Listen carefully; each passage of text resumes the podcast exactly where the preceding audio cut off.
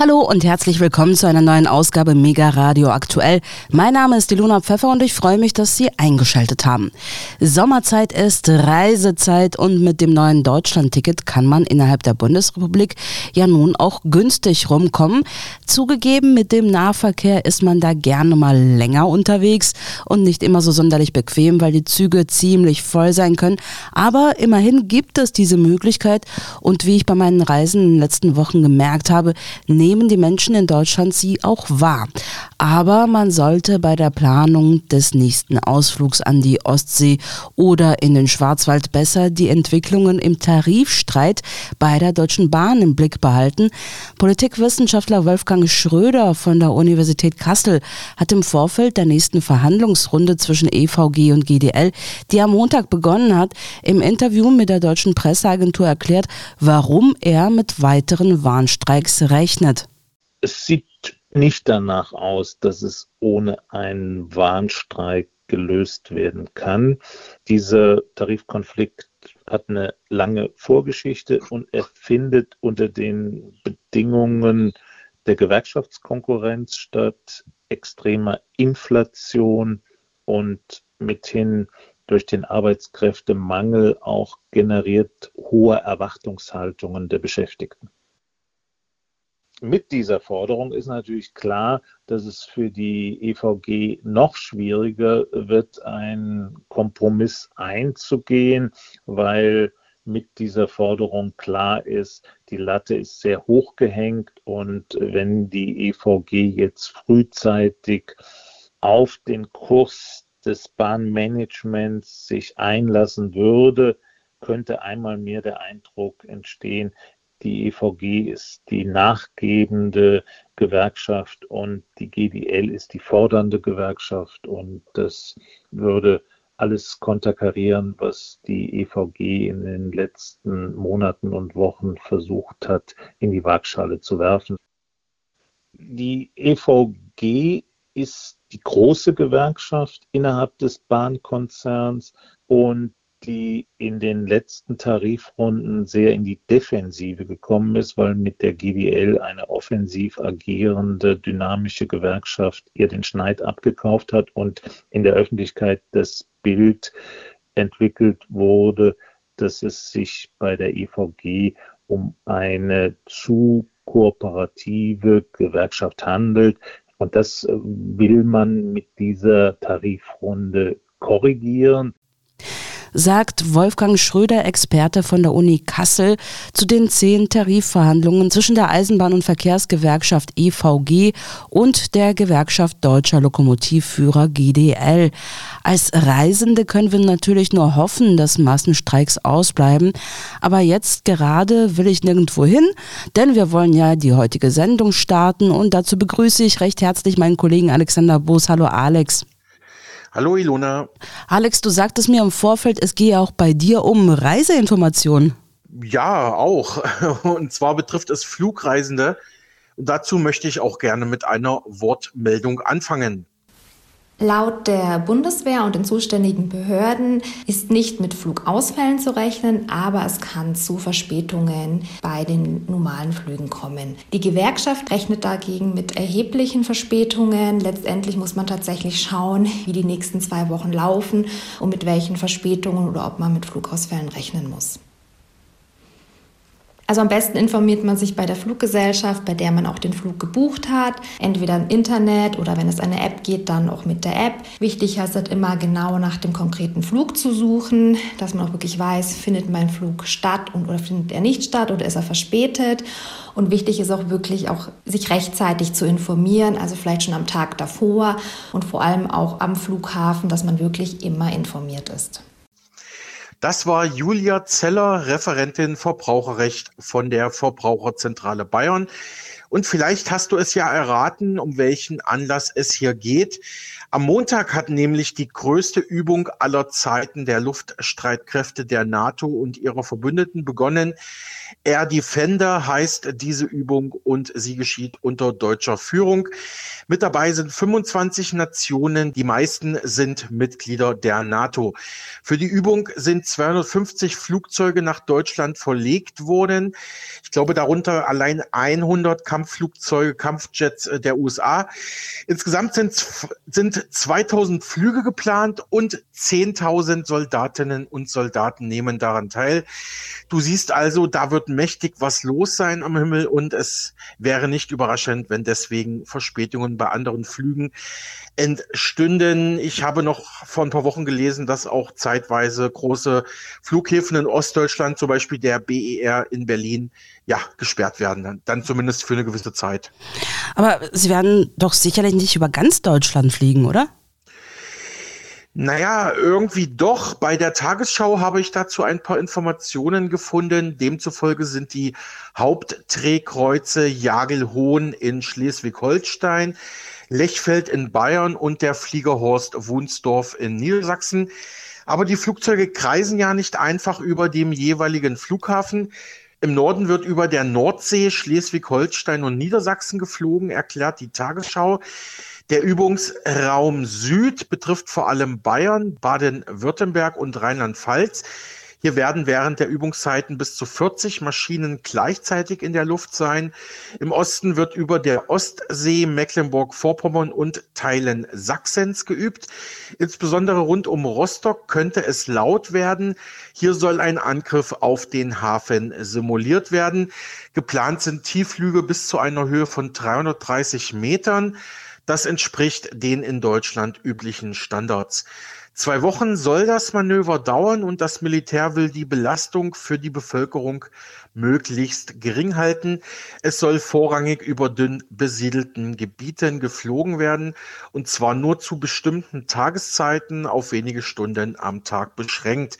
Im Übungsraum Ost soll zwischen 10 und 14 Uhr geflogen werden, im Übungsraum Süd zwischen 13 und 17 Uhr und im Übungsraum Nord zwischen 16 und 20 Uhr.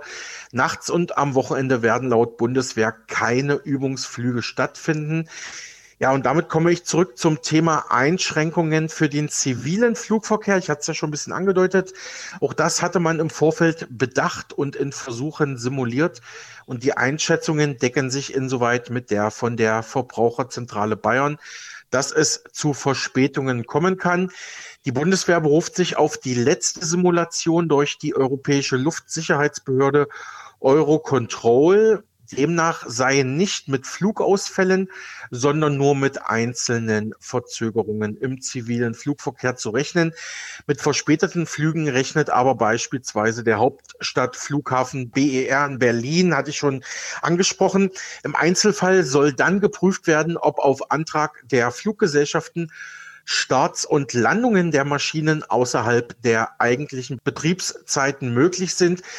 Denkbar seien Verspätungen bis ein Uhr nachts. Nachtflugausnahmen soll es auch an den Flughäfen in Stuttgart, Hamburg und Düsseldorf geben.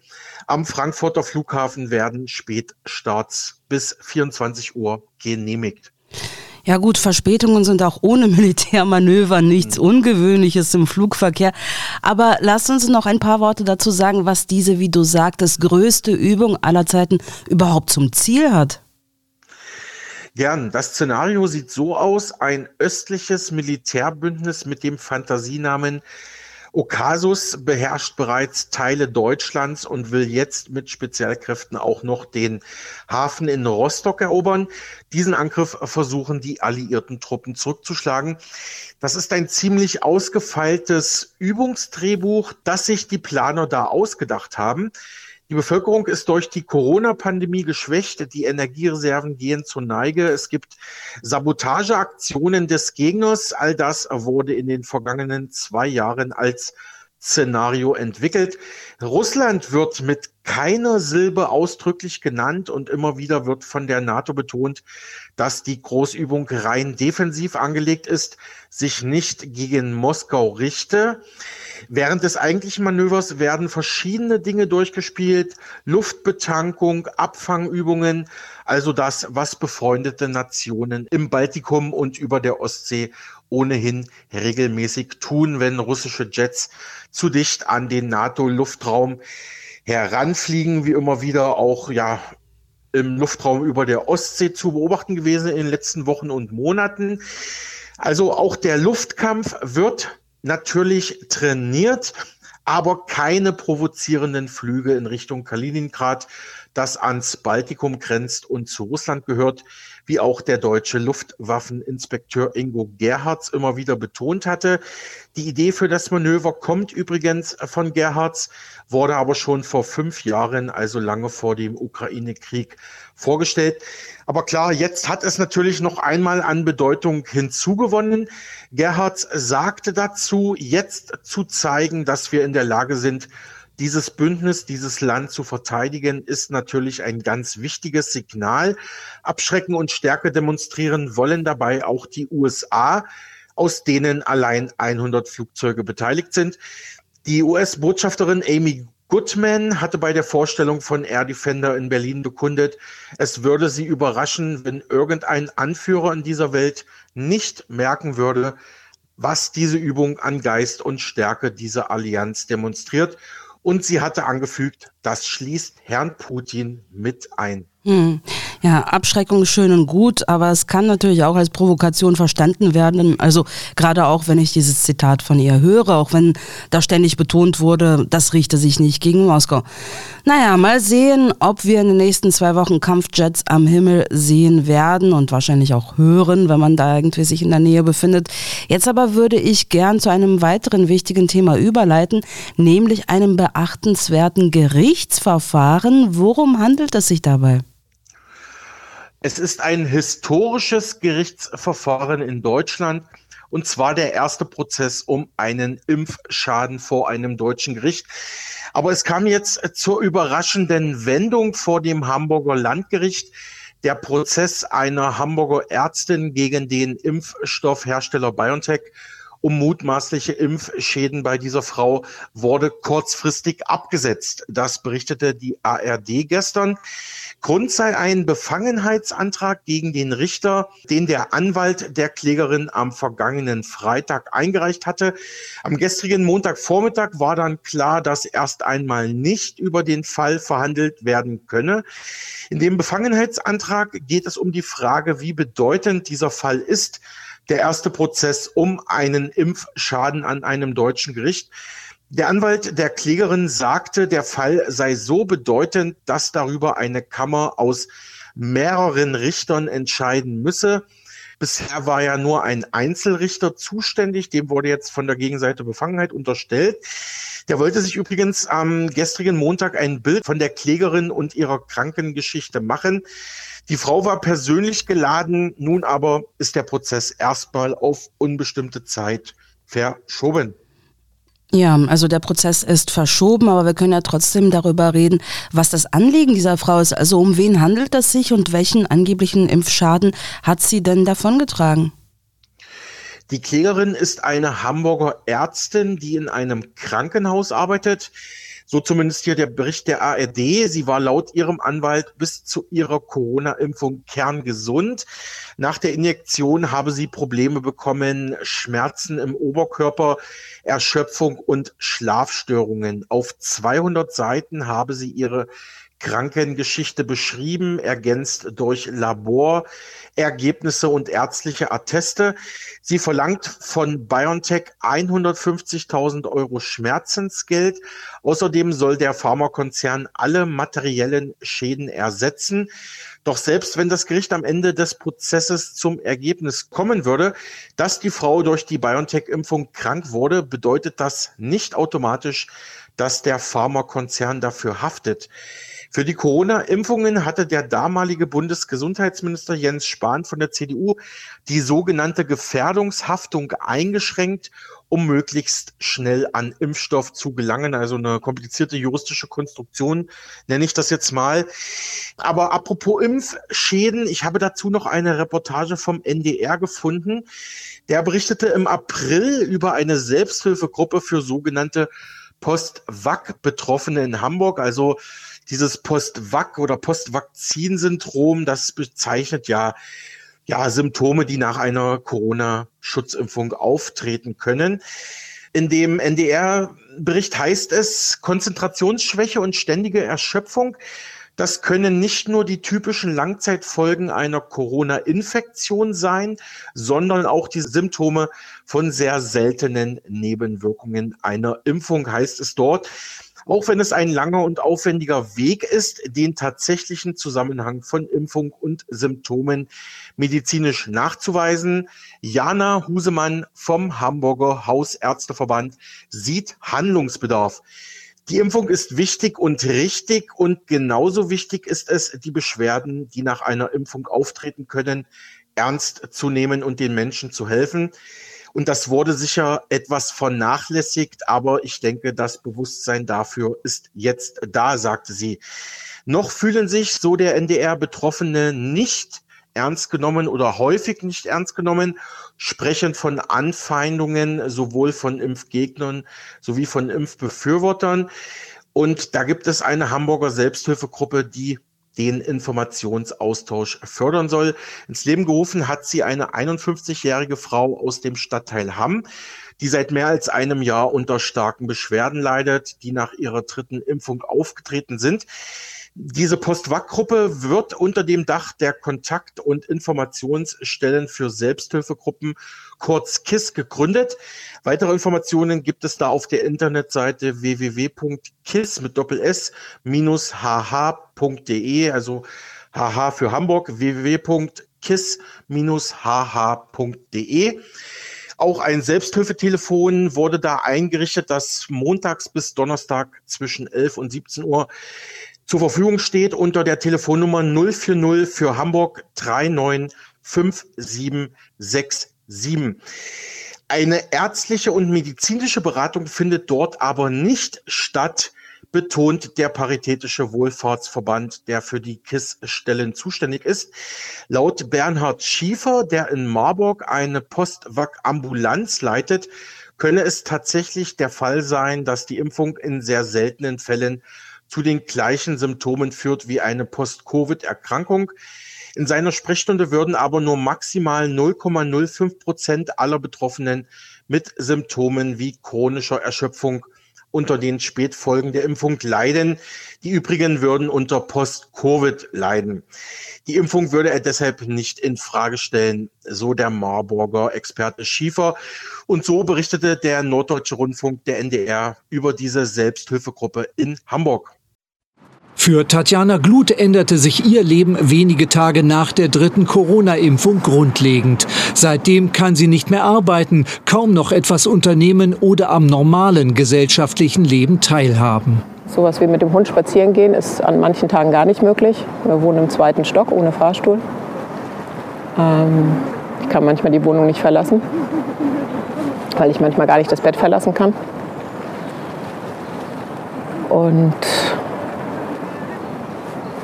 ja, es bedeutet für die komplette Familie einen Ausnahmezustand. Ne?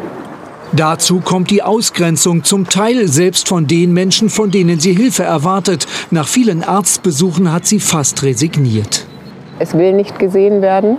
Es darf nicht gesehen werden. Also es fühlte sich wirklich bei dem einen oder anderen Arzt an, als würde er einen Maulkorb tragen. Und ich habe ganz oft gehört, mit der Impfung hat das nichts zu tun. Äh, sie haben bestimmt Corona gehabt. Die Corona-Impfung hat vielen Menschen das Leben gerettet. Wer zweifelt, ist wohl ein Impfgegner, so ein unterschwelliger Vorwurf. Dabei sind die Symptome wie die sogenannte Belastungsintoleranz längst wissenschaftlich nachgewiesen, so Professor Bernhard Schiefer. Nach seinen Schätzungen gibt es bis zu 100.000 Betroffene allein in Deutschland. Wir haben das ja äh, jetzt die letzten zwei Jahre sehr intensiv verglichen und wir finden tatsächlich kaum Unterschiede zwischen Post-Bug und ähm, Post-Covid, was die klinische Symptomatik betrifft. Für Tatjana Glut ist die Gründung ihrer Selbsthilfegruppe ein erster Schritt zurück in ihr altes Leben. Soweit der NDR am 25. April 2023. Ja, wir hatten die letzten Tage und Wochen einige Interviews zu Impfschäden und wie man diese behandeln kann. Was sagen denn diese Experten? Ja, ganz richtig. Hier noch einmal zusammengetragen Aussagen zur Corona-Impfung, zu Impfschäden und Heilmöglichkeiten für Geimpfte von Dr. Walter Weber, ebenso aus Hamburg von den Ärzten für Aufklärung. Auch mit dabei Holger Reisner, ebenfalls von den Ärzten für Aufklärung, den wir über Dr. Weber kontaktieren konnten und auch Informationen von Dr. Peter F. Meyer, dem Betreiber vom Wissenschaftsblog tkp.at. Wir hören mal rein. Äh, zu schweren äh, körperlichen und seelischen Auswirkungen. Nicht nur bei der sogenannten vulnerablen Gruppe, sondern auch bei Jüngeren. Äh, dann haben wir äh, in, wir haben das geahnt, was dann kommt. Wir haben versucht, die Kinderimpfung zu verhindern. Wir haben zusammen mit vier Juristen, zwei Medizinern, haben wir ein Blatt erstellt. Achtung, Haftungsfalle. Weil äh, die Ärzte kommen ja in die Haftung. Wenn sie nicht sorgfältig damit umgehen und alle Prozeduren der äh, Aufklärung da beachten, insbesondere bei einer experimentellen Substanz. Und wir wollen insbesondere die Kinder schützen. Wir haben an 60.000 Kinderärzte in Deutschland das verschickt. Reaktion war null.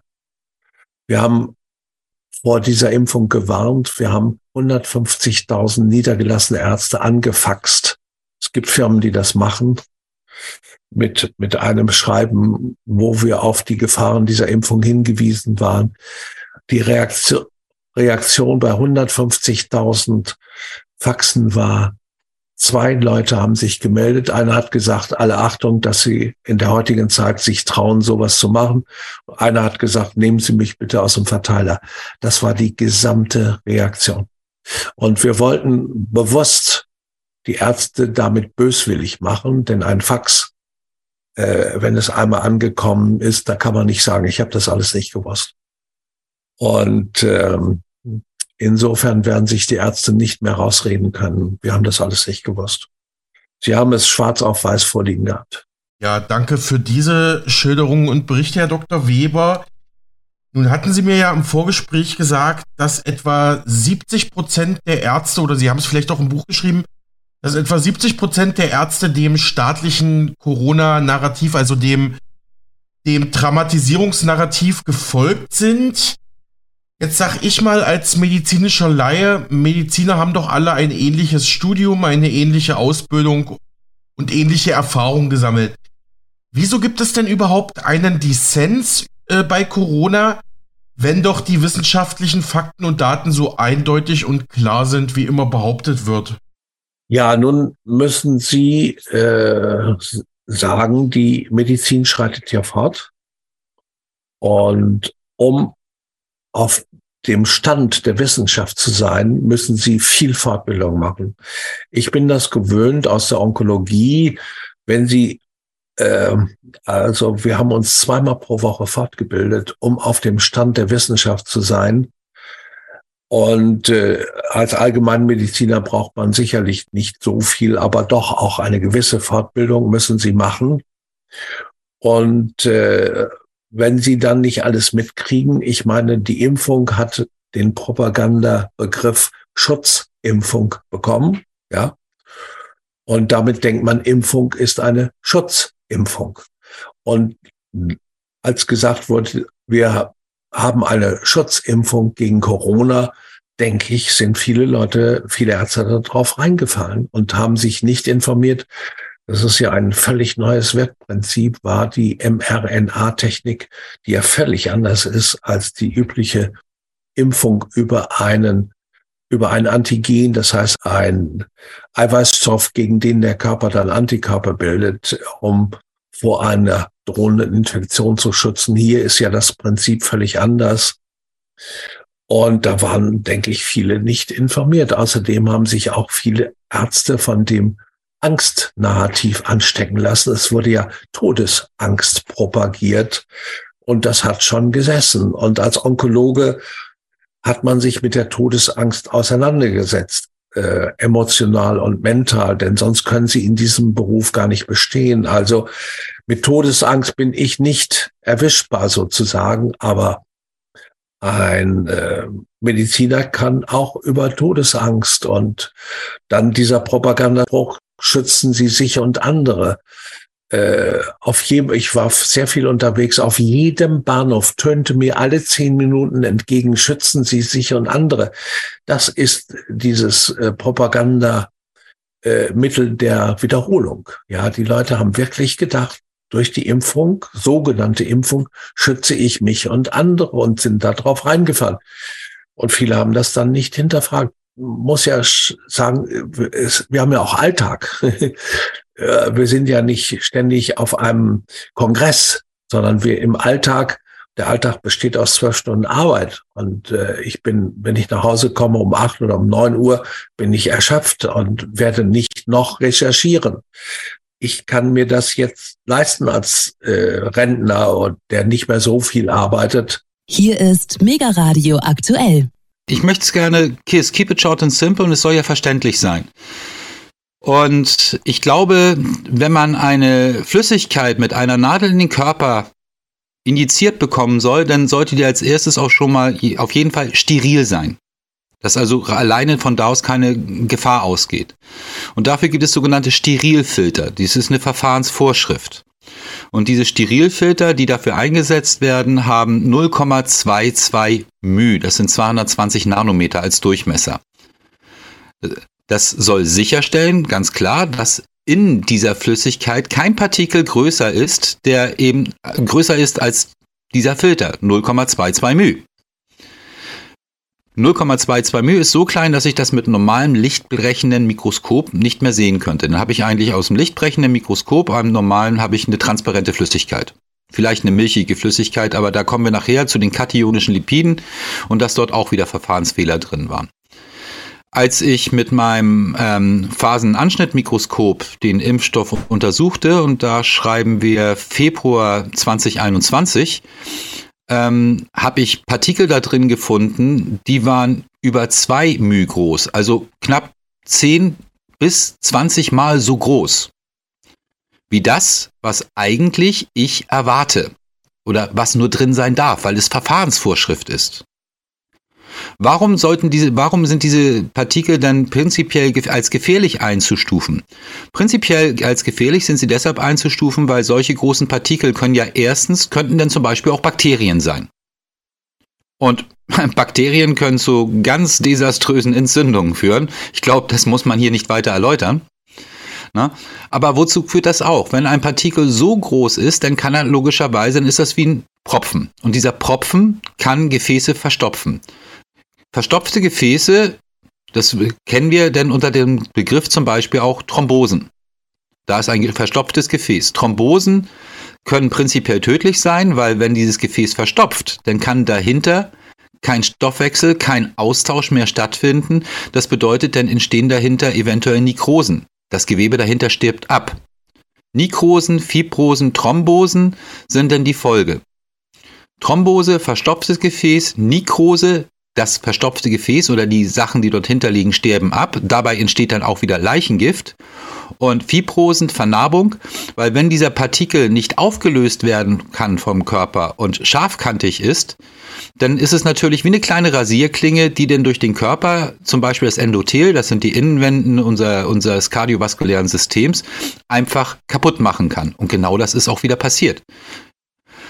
Alleine daraus geht von diesem Stoff und ich habe insgesamt, war der Erste, der diese Untersuchung ja gemacht hat und habe insgesamt aus Chargennummern hochgerechnet über eine Million Impfdosen untersucht.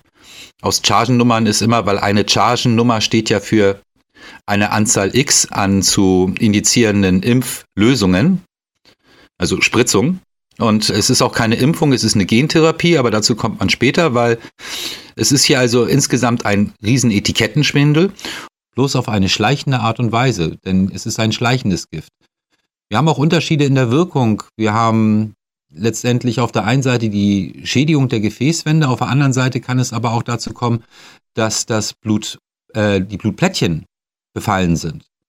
Das würde wiederum dazu führen, dass äh, Blutungen ähm, nicht mehr abgebunden werden können vom Körper und dementsprechend die Leute also drohen, innerlich zu verbluten.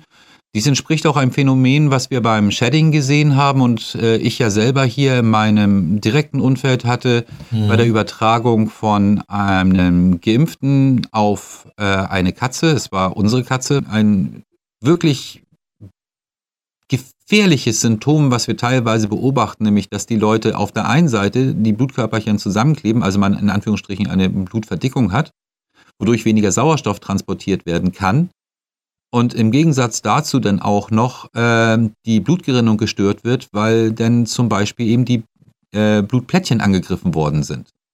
So, ein solcher Mensch, wenn der dann eine Wunde erleidet, dann äh, ist es natürlich viel schlimmer, als wenn er diesen Schaden nicht hat, weil erstens wenig Sauerstoff, das bedeutet, äh, er würde in Anführungsstrichen vom Organischen her schneller verbluten. Das heißt nicht, dass das Blut schneller rausgeht, aber weil die Sauerstoffversorgung sowieso gering ist, was der letale Faktor ist und die Wunde könnte sich nicht so gut schließen. Da für die äußere und innere Anwendung, wie gesagt, Chlordioxid ist da sehr hilfreich, weil da gibt es eben auch Empfehlungen, die wir aus dem militärischen Bereich kennen, in der israelischen Armee zum Beispiel. Hier ist Mega Radio aktuell. Dr. Meyer, ja, ähm, Sie haben es schon ein bisschen angedeutet, aber nochmal die Frage, mit welchen Langzeitfolgen müssen denn die Geimpften rechnen? Herr Reisner von den Ärzten für Aufklärung sagte mir, also bei 80 Prozent aller Geimpfter werden wohl Langzeitschäden, Langzeitfolgen auftreten. Die Frage sei halt immer, wie gesund, wie körperlich robust, in welcher Kondition befindet sich der betreffende Mensch. Ähm, je nach sozusagen gesundheitlicher Stärke könnte das dann dementsprechend ähm, geringer ausfallen. Die Datenlage zumindest bei den Impfungen und bei den Geimpften spreche eine deutliche Sprache, so Herr Reisner. Wie fällt denn Ihre Analyse aus, Herr Dr. Meyer? Mit welchen Langzeitschäden müssen die Geimpften Ihrer Analyse nachrechnen? Und ähm, man spricht ja immer da von diesem Zeitraum zwei bis zehn Jahre. Also wie lange dauert die Inkubationszeit sozusagen? Ja? Das Problem ist, dass wir also eben keine Langzeitstudien haben, was man also sonst normalerweise bei jeder Impfung bisher gemacht hat. Also wir befinden, wir, wir betreten sozusagen Neuland. Aber es sind mehrere Dinge äh, dabei zu beachten. Das erste ist mal, äh, die Impfdosen sind nicht gleich. Da gibt es dieses äh, How Bad is My Batch äh, Seite, wo man sehen kann, dass ein bestimmter Prozentsatz von Impfchargen äh, sehr tödlich waren und sehr starke Nebenwirkungen verursacht haben. Und andere sind weniger schädlich. Das hängt zum Teil davon ab, dass äh, äh, die, die, der Prozentsatz der RNA, die in diesen, äh, in diesen äh, Chargen drinnen ist, sehr, sehr unterschiedlich ist. Ne? Man, es, hat sich es hat sich am ziemlich Anfang schon herausgestellt, ja, okay, äh, die RNA ist schlecht, entspricht nicht dem, was es eigentlich sein sollte, etc. Da, daraufhin wurde von den Zulassungsbehörden die Anforderungen so gesenkt, dass sozusagen nur 50 Prozent der RNA richtig sein müssen und dann halt irgendwas anderes noch dabei ist. Ne? Jetzt hängt es davon ab, was, was war da wirklich drinnen äh, in den Spritzen, die man bekommen hat. Wenn man Pech hat, hat man sehr Schädliches bekommen. Wenn man Glück hat, war eigentlich weniger Schädliches dabei. Das ist einmal der erste Parameter. Der zweite Parameter ist natürlich, dass also die Spikes also sehr langfristig im Körper drinnen sind. Also ab drei Impfungen weiß ich von Ärzten, die mit verschiedensten Methoden untersucht haben, äh, dass, dass die Spikes praktisch nicht mehr rauszukriegen sind. Es besteht auch die Gefahr, dass sie umgeschrieben werden in, in DNA und damit ins Erbgut ein, eintreten, dass man die also dann auch weitergeben kann. Kommt es zu Verletzungen im Herzen und das passiert nur bei einer Impfung, aber nicht bei einer normalen Infektion, aus einem einfachen Grund, weil die normale Infektion ist eine Atemwegsinfektion und äh, in die Blutbahn kommen die Viren nur bei extrem schweren äh, Infektionen, wo man schon äh, zwei, drei, vier Wochen im, im Spital liegt. Dann kann das auch passieren. Bei der Impfung passiert es aber auf jeden Fall, denn es wird der Muskel geimpft, äh, dort wird das abtransportiert über die Lymphflüssigkeiten und wenn man Pech hat, dann impft der Arzt direkt in ein, in ein, in ein Blutgefäß hinein und dann geht es natürlich extrem rasch. Also Studien von Pfizer haben gezeigt, dass binnen 48 Stunden der Impfstoff im ganzen Körper verteilt ist, sich ansammelt in den Ovarien, in den Hoden, im Knochenmark etc. Und im Knochenmark ist er sozusagen besonders gut aufgehoben. Dort bleibt er mehr oder weniger über sehr, sehr lange Zeit. Wir wissen es noch nicht genau, weil es wird erst seit drei Jahren geimpft oder seit zweieinhalb Jahren geimpft, aber vermutlich möglicherweise ewig. Dann kann es natürlich zu Langzeitschäden kommen, zu extremen Langzeitschäden. Wenn, wenn der Impfstoff in den Blutstrom gelangt ist, dann besteht immer die Gefahr, dass sich die Impfspikes in Endothelzellen, also das sind die Zellen, die die Blutgefäße innen auskleiden, festsetzt. Und das tun, diese Festsetzung passiert natürlich bevorzugt dort, wo das Blut langsam strömt und das ist leider in den Kapillaren, also in den kleinsten Gefäßen. Ist das eine Kapillare im Gehirn und die mRNA können die Blut-Hirn-Schranke problemlos passieren? Ist das eine mRNA im Gehirn, dann kommt es zu einem Gehirnschlag. Ist das eine mRNA in einem Augapfel, dann kann ich blind werden. Solche Fälle sind durchaus bekannt und das sind Nebenwirkungen in Datenbanken für Nebenwirkungen der EMA oder der FDE erfasst werden. Kommt es zu einem, äh, äh, in, passiert es in einem Blutgefäß im, äh, im Herz, dann kommt es zu einer Myokarditis, äh, einer, einer Herzmuskelentzündung. Und da weiß man also von den Pathologen, das macht der Dr. Luck in, in Österreich, das macht der Herr Professor Burkhardt in Deutschland, das macht der Dr. Ryan Cole in den USA. Da hat man gezeigt, dass man in, im Herz äh, Spikes findet, dass man Lymphozyten findet, dort die eigentlich nichts im Herz zu suchen haben, aber die äh, die Lymphozyten, also die T-Zellen, die T-Killerzellen, greifen Herzzellen der Herzmuskulatur an, die von Spikes befallen sind. Und das führt zur Narbenbildung und Narben heilen leider im Herz nicht mehr. Das ist nicht möglich. Also die, die verschwinden nicht, die bleiben. Und wenn da mal ein Impuls auf ein, äh, das Herz wird gesteuert durch elektrische Impulse und wenn da ein Impuls an seiner Narbe hängen bleibt, das undurchdringlich, dann kommt es zu einer Herzrhythmusstörung. Und entgegen allen Behauptungen, dass eine Myokardie, ein, eine, ein Herzproblem, das unmittelbar nach der Impfung auftritt oder in den, in den Wochen danach, dass das gut heilbar ist, das ist ein Blödsinn. Nicht? Also ja, das vergeht, aber es kann dann sein, dass plötzlich und unerwartet es wieder auftritt. Und wir wissen, dass äh, also die Zeitungen sind voll von Sportlern, die entweder aufhören müssen, weil sie nicht mehr leistungsfähig sind, oder die versterben, weil so ein Herzschaden aufgetreten haben.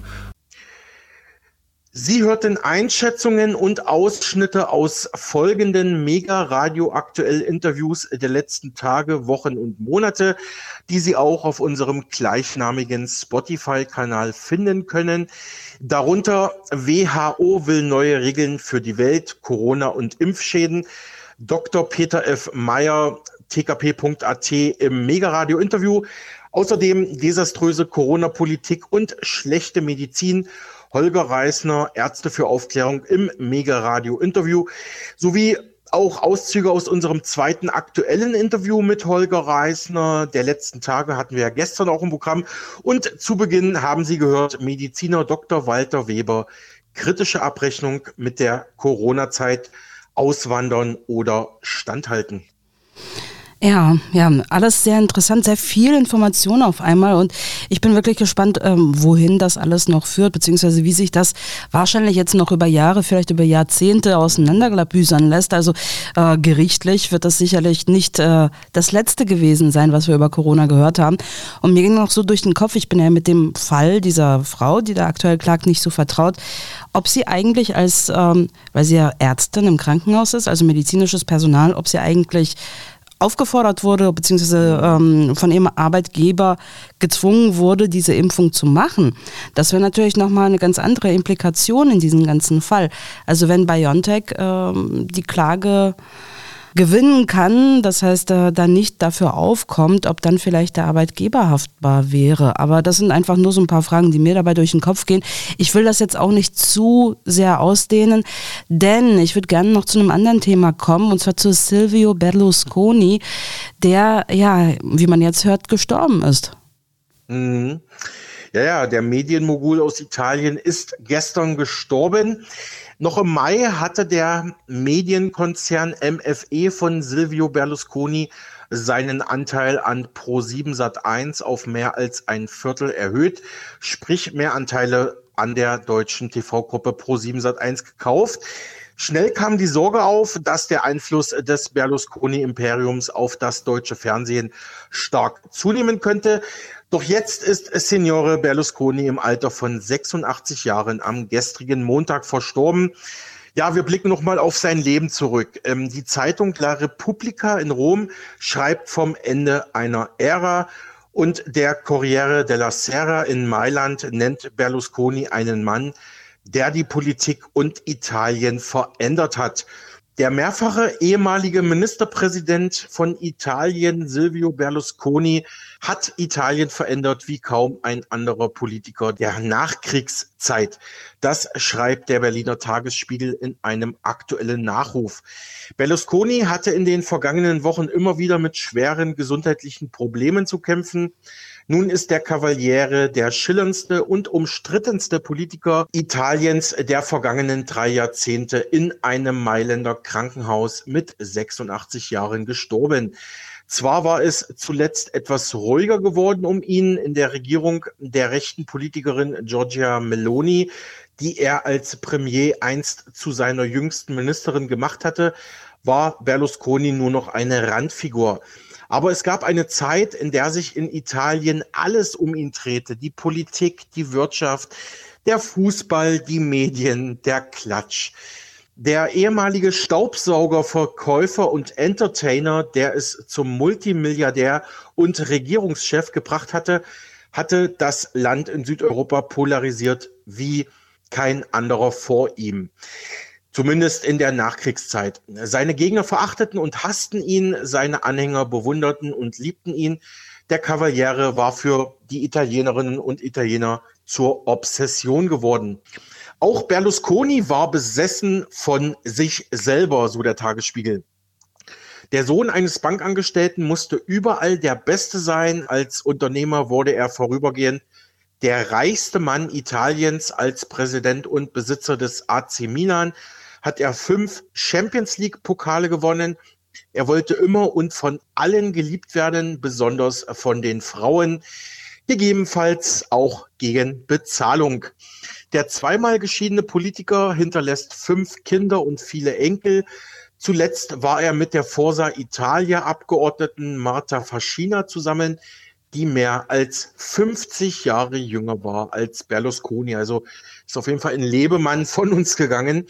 Auch in der Politik stellte er Rekorde auf. Als erster und bisher einziger Regierungschef seit Mussolini brachte er im notorisch instabilen Italien das Kunststück fertig, eine ganze Legislatur von 2001 bis 2006 durchzuregieren.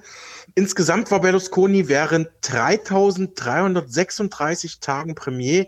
Auch das eine Bestmarke. Seiner eigenen Selbsteinschätzung nach war er der beste Ministerpräsident der letzten 150 Jahre. Das hat er selber über sich gesagt. Berlusconi, am 29. September 1936 geboren, wurde zuerst Baulöwe und kam dann als Privat-TV-Pionier zu Reichtum, wurde im Frühling 1994 zum ersten Mal an die Spitze der italienischen Regierung gewählt. Mit der von ihm gegründeten und bis zuletzt absolutistisch geführten rechten Partei Forza Italia füllte er ein politisches Vakuum, das nach Korruptionsskandalen die italienischen Sozialisten und die Democrazia Christiana hinterlassen hatten. Sozusagen über Partei- und Ideologiegrenzen hinweg verstand es Berlusconi zu Lebzeiten, das italienische Volk auf seine Seite zu ziehen. Wie ein politischer Staubsauger hat sich der im Grunde ziemlich unpolitische, so zumindest äh, der Tagesspiegel Berlusconi, nach 1994 alles einverleibt, was zwischen der Mitte und der extremen Rechten des Spektrums eine neue politische Heimat suchte. Er recycelte in seiner Partei Forza Italia abgewirtschaftete Sozialisten und Christdemokraten. Er machte die von Gianfranco Fini angeführten Postfaschisten salonfähig und holte die Manager seiner eigenen Werbefirma Publitalia und die Show-Sternchen aus seinen Privatfernsehsendern in die eigene Regierung. Dieser Nachruf erinnert, schon damals befand sich Berlusconi im Visier der Staatsanwälte. Wäre Silvio nicht in die Politik gegangen, dann hätten wir entweder im Knast oder unter einer Brücke geendet, gestand der langjährige Berlusconi-Vertraute Fedele Confalonieri einmal offenherzig. Ja, Berlusconi stand ja auch immer unter Korruptionsverdacht oder immer mal wieder. Ja, insgesamt war Silvio Berlusconi in gut zwei Dutzend Prozessen angeklagt. Ein Skandal jagte den nächsten, kann, könnte man sagen. Zum Beispiel war ein Mafia-Killer in seiner Villa in Arcore als Stallmeister angestellt. Berlusconis Karriere war von diversen Skandalen geprägt. Der umstrittene Politiker musste sich wegen dutzender mutmaßlicher Wirtschafts- und Korruptionsdelikte verantworten und natürlich auch für seine Rolle bei den äh, berüchtigten Bunga Bunga Sexpartys. Da musste er immer wieder vor Gericht aussagen oder seine Anwälte hinschicken und doch haben ihn die Italiener immer wieder gewählt, insgesamt dreimal, 94, 2001 und 2008. Der italienische Publizist Beppe Severinini fasste Berlusconis Erfolgsrezept einmal so zusammen, er ist eine Art Synthese aller Gewohnheiten, Laster und Tugenden der Italiener. Er hat eine unglaubliche Fähigkeit, das soziale Geflecht der Italiener zu begreifen. Er vergibt uns unsere Sünden und hält keine Moralpredigten. Er macht uns zu seinen Komplizen. Ja, hier muss man vielleicht dazu sagen, dass Italien immer noch ein sehr katholisch geprägtes Land ist. Vielleicht äh, deshalb auch dieser Begriff äh, von Sünden. Den Wählern versprach Berlusconi häufig, das Land wie eine Aktiengesellschaft zu führen, deren Aktionäre die Bürger sind. Ein griffiger Slogan zwar, aber in Wahrheit hatte Berlusconi immer nur die eigene Dividende im Sinn. Er regierte Italien, als handele es sich dabei um einen Familienbetrieb und Selbstbedienungsladen. Am Ende war Italien praktisch pleite und der damalige Staatspräsident Giorgio Napolitano sah sich 2011 gezwungen, den durch seine Sexskandale und Prozesse politisch gelähmten Premier Berlusconi abzusetzen. Später folgten die definitive Verurteilung wegen Steuerbetrugs, ein langjähriges Ämterverbot, die Verbannung aus dem Senat, sogar der Entzug des Reisepasses und Berlusconi musste sogar den Sozialdienst in einem Heim für ältere Demenzkranke antreten. Aber andererseits hat er unsere Epoche geprägt und viele politische Tendenzen unserer Tage schon vor Jahrzehnten vorweggenommen. Das schreibt zumindest der US-Autor Alexander Still in seinem Buch Citizen Berlusconi. Es habe lange gedauert, bis sich der Kavaliere politisch und moralisch von seinem Sturz und seinen Affären erholt hat. In den letzten Jahren sei Berlusconi aber altersmilde geworden und habe mit der Ambition, Staatspräsident zu werden, eine neue Rolle für sich gefunden. Er gab sich für seine Verhältnisse staatsmännisch und respektvoll gegenüber den Institutionen. Im Ausland jedoch war Berlusconi spätestens nach dem Auffliegen der Ruby-Affäre ohnehin nur noch als eine Art italienische Freakshow wahrgenommen worden. Doch auf seine Weise war er eine Figur der Avantgarde. Berlusconi hat Italien diesem amerikanischen Autor zufolge ja, in eine Mediokratie verwandelt, in welcher nicht mehr Parteien und Programme, sondern nur noch Personen, Geld und Berühmtheit zählen und die Politik mitbestimmen. Er war mit seinen privaten TV-Sendern zugleich Schöpfer und Geschöpf dieser modernen Unterhaltungsdemokratie. Still hat sein Buch im Jahr 2006 veröffentlicht und ja, das Beispiel von Ex-US-Präsident Donald Trump belegt, dass seine Analyse heute gültiger ist denn je. Und so berichtete der Deutschlandfunk gestern über Berlusconis Tod und äh, wies da noch einmal auf die Tatsache hin, dass Berlusconi die extreme Rechte in Italien wieder für Regierungsverantwortung salonfähig gemacht hat. Silvio Berlusconi hat Italien geprägt über viele Jahrzehnte und dem Land unter anderem den politischen Populismus und das Privatfernsehen gebracht. Als TV-Unternehmer wurde der gebürtige Mailänder bekannt und reich. Zum Medienmogul ist Berlusconi aber mehr durch Zufall geworden. Seine ersten Millionen verdiente er als Bauunternehmer. Für mich war klar, dass ich nicht als Angestellter für jemanden arbeiten, sondern selbstständig sein wollte. Ich wollte Unternehmer werden und in der Zeit gab es den Bauboom.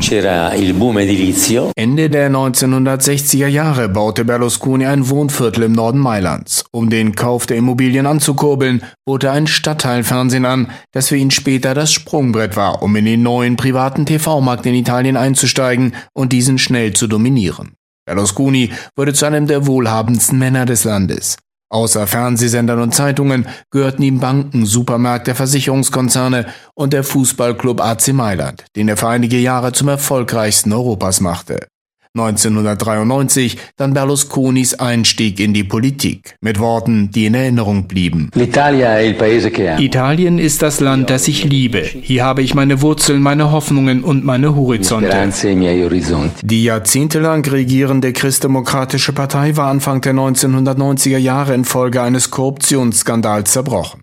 Berlusconi gründete Forza Italia und kandidierte als Ministerpräsident. Seine Fernsehsender nutzte der Multimilliardär für politische Werbung und machte Wahlkampf im Stil US-amerikanischer Parteien, inklusive einer selbst komponierten Parteihymne.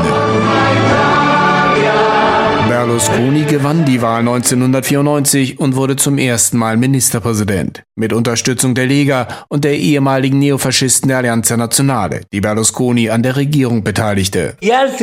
Die anderen Parteien hatten Lega und Faschismus nie erlaubt, an die Regierung zu kommen. Wir haben sie 1994 reingeholt. Berlusconi enttabuisierte damals die extreme Rechte im Land. Er machte 2008 auch die spätere Regierungschefin Giorgia Meloni zu seiner Jugendministerin. Viermal ist Berlusconi Ministerpräsident gewesen, insgesamt fast zehn Jahre, so lange wie kein anderer in Italien seit Kriegsende. Immer wieder sorgte Berlusconi in dieser Zeit für Schlagzeilen, unter anderem als er 2003 den Sozialdemokraten Martin Schulz im Europaparlament für die Rolle eines KZ-Aufsehers empfahl. Signor Schulz, la suggerirò per il ruolo di capo. Mehrfach stand Berlusconi vor Gericht. International für Aufsehen sorgten die Verfahren zu erotischen Festen, den sogenannten Bunga-Bunga-Partys. Berlusconi beklagte, die italienische Justiz verfolge ihn aus politischen Gründen. Die faktische Souveränität in diesem Land liegt nicht mehr beim Parlament, sondern sie gehört den linken Staatsanwälten und Richtern. In fast allen Prozessen gewann Berlusconi, weil er gute Anwälte hatte, von maßgeschneiderten Gesetzen profitierte, häufig aber auch, weil es seinen Anklägern am Ende an Beweisen fehlte. In über 30 Verfahren ist Berlusconi einmal rechtskräftig verurteilt worden, 2013 wegen Steuerhinterziehung. Als Strafe musste der einst mächtigste Mann des Landes Sozialdienst in einem Altersheim leisten. Danach war Berlusconi wieder als Chef der Forza Italia politisch aktiv. Anfang 2022 bemühte er sich vergeblich um das Amt des Staatspräsidenten. Einige Monate später aber gehörte Berlusconi als Teil der Rechtskoalition um Giorgia Meloni zu den Wahlsiegern und zog wieder in den Senat ein. Soweit der Deutschlandfunk zum Tod von Silvio Berlusconi am gestrigen Montag. Ja, ich habe, ähm, während ich dir zuhörte, habe ich ein bisschen überlegt, äh, was sich mir so eingeprägt hatte, so von ganz früher.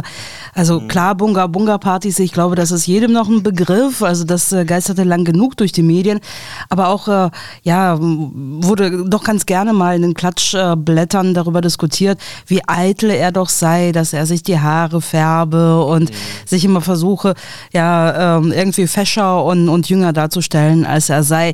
Aber naja, lassen wir wir dieses Thema ruhen, genauso wie Silvio Berlusconi und über die Toten soll man ja nicht schlecht reden. Und lass es zum Abschluss zu jemandem kommen, der sehr wohl noch die Presseberichterstattung prägt, die Schlagzeilen prägt. Und zwar geht es um den Frontmann von Rammstein, Till Lindemann. Wir haben gestern schon einmal über die Vorwürfe gegen ihn gesprochen. Gibt es denn da neue Informationen? Also wie die DPA berichtet, droht Rammstein-Sänger Till Lindemann in Litauen offenbar kein Ermittlungsverfahren. Nachdem eine Frau nach einem Rammstein-Konzert in der litauischen Hauptstadt Vilnius Vorwürfe gegen die Band erhoben hatte, gab die örtliche Polizei nun offenbar ein Update. Äh, wie die Bildzeitung von den litauischen Behörden in Erfahrung gebracht haben will, werde in Litauen derzeit kein Ermittlungsverfahren gegen Till Lindemann eingeleitet. Das deckt sich auch mit einem Bericht der litauischen Zeitung Iritas. Zur Begründung dieser Entscheidung hieß es, dass keine Aussagen zum Tatbestand vorliegen. Auch entsprechende Unterlagen der nordirischen Polizei seien bislang noch nicht vorgelegt worden. Das mögliche Opfer Shelby Lynn aus Nordirland veröffentlichte nach dem Konzert in Litauen Bilder von Hämatomen an ihrer Hüfte bei Instagram. Aber Ilona, jetzt wird's richtig kurios und ich sagte ja bereits gestern hier, dass jemand aus meinem Freundeskreis Till Lindemann persönlich kennt und ihn als liebevollen Familienvater beschreibt. Und auch die Ex-Freundin von Lindemann, Sophia Tomalla, nahm ihn ja jetzt vor ein paar Tagen in Schutz und sagte also, sie könne sich das absolut nicht vorstellen, dass der Till da überhaupt zu sowas fähig ist, zu, so, zu solchen Verwe Vergewaltigungstaten. Und jetzt dazu noch diese merkwürdige Aussage vom angeblichen Rammstein-Opfer Mrs. Lynn aus Nordirland. Denn mm, ein paar Tage nach ihren ersten Aussagen stellte Lynn jetzt klar, dass es zu keinerlei sexuellem Kontakt mit Lindemann gekommen sei. Till hat mich nicht angefasst. Er hat akzeptiert, dass ich keinen Sex mit ihm wollte. Ich habe nie behauptet, dass er mich vergewaltigt hat. Andererseits sprachen zuletzt Frauen mit der Süddeutschen Zeitung, dem NDR und dem Spiegel, um von ihren angeblichen negativen Erlebnissen auf Rammstein-Konzerten und dann im Backstage-Bereich zu erzählen. Die sechs Musiker der Band verweisen in einem aktuellen Statement darauf, auf öffentliche Vorverurteilungen zu verzichten. Wir verurteilen jede Art von Übergriffigkeit und bitten euch, beteiligt euch nicht an öffentlichen Vorverurteilungen jeglicher Art denen gegenüber, die Anschuldigungen erhoben haben. Sie haben ein Recht auf ihre Sicht der Dinge, hieß es im Rammstein-Band-Statement. Wir, die Band, haben aber auch ein Recht, nämlich ebenfalls nicht vorverurteilt zu werden. Laut der DPR hat Rammstein nach dem Start ihrer aktuellen Tour in Vilnius eine Anwaltskanzlei eingeschaltet mit dem Ziel, die Sachlage aufzuklären. Dabei geht es etwa um den Einsatz von Drogen ohne Wissen der Beteiligten im Umfeld des Konzertes. Die Russin Alena Makieva, die Lindemann Frauen zugeführt haben soll, soll mittlerweile aus dem Umfeld der Band entfernt worden sein. Derweil führen Rammstein ihre Europatour aber fort. Ja, okay. Danke auf jeden Fall für dieses Update und diese Ergänzung. Vielleicht fügen sich diese Puzzleteile so nach und nach so zusammen, dass man sich halbwegs ein äh, vernünftiges Bild machen kann. Bisher ist es für mich einfach nur so ein großer Topf von, von kleinen Puzzlesteinen und ja, und ähm, gewisse Tendenzen, die da so reingebracht werden. Also wir wollen es einfach abwarten und eben uns keinen Vorverurteilungen anschließen. Alexander, ich danke dir auf jeden Fall für die Informationen, die du heute mitgebracht hast und wünsche dir noch einen schönen Tag. Ich dir auch, Ilona. Vielen Dank.